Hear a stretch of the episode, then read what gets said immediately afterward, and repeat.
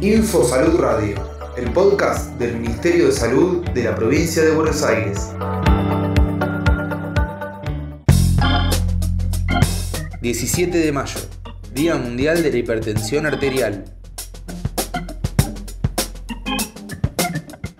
La fecha ayuda a la difusión de las medidas de prevención y tratamiento de esta afección. La hipertensión arterial es un problema de salud pública sumamente relevante, dado que es muy frecuente en la población.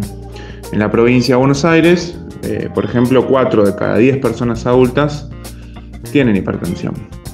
Alrededor de un tercio de, de ellas, o sea, una de cada tres, desconoce que tiene hipertensión. Y es importante porque eh, la hipertensión arterial suele provocar daños en distintos órganos del cuerpo y estas complicaciones llevan con gran frecuencia a muertes en edades tempranas que son, en muchas ocasiones, prevenibles. Sebastián Crespo, director de Prevención de Enfermedades No Transmisibles del Ministerio de Salud de la provincia de Buenos Aires.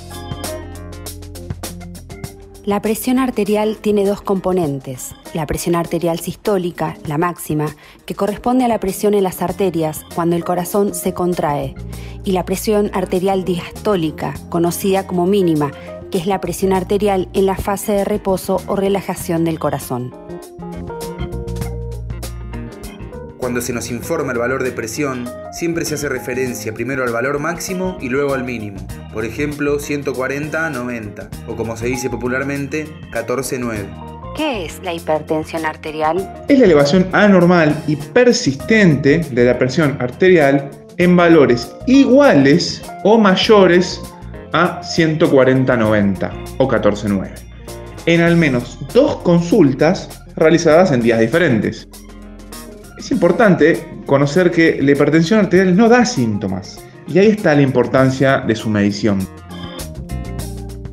¿A qué persona se recomienda que se tome la presión? A cualquier persona mayor de 18 años se recomienda tomarla, pero especialmente una vez al año a aquellas personas que es más frecuente que tengan hipertensión.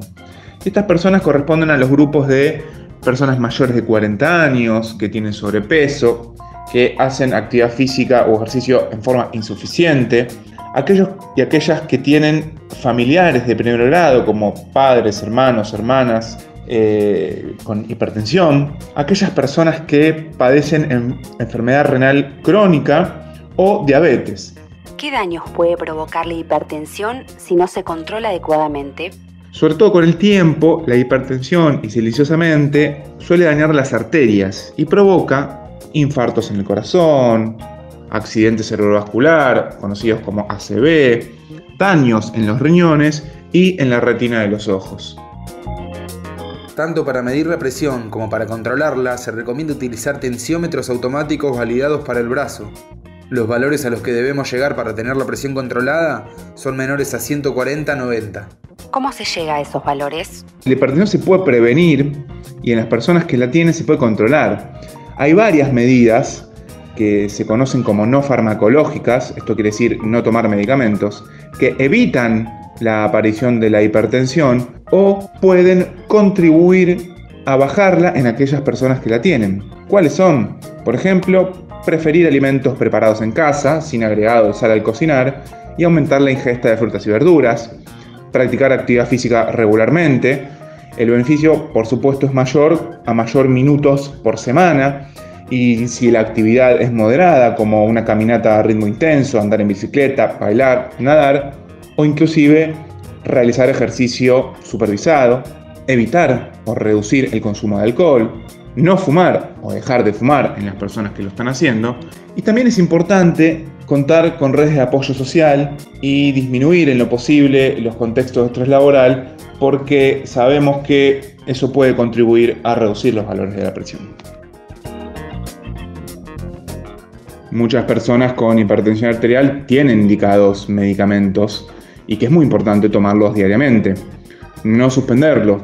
A veces puede ser difícil tomar un medicamento de forma diaria cuando no hay síntomas, pero básicamente es una apuesta a futuro de cuidar nuestra salud y evitar las complicaciones a largo plazo que produce la hipertensión. En personas que tienen hipertensión hay que hacer algunos controles que son bastante sencillos. y consultar con el equipo de salud para justamente controlar la presión y el peso corporal y una vez al año realizar examen físico completo, un electrocardiograma y algunos análisis de sangre y orina para, entre otras, medir el azúcar en sangre y el funcionamiento de los riñones. Ministerio de Salud de la Provincia de Buenos Aires.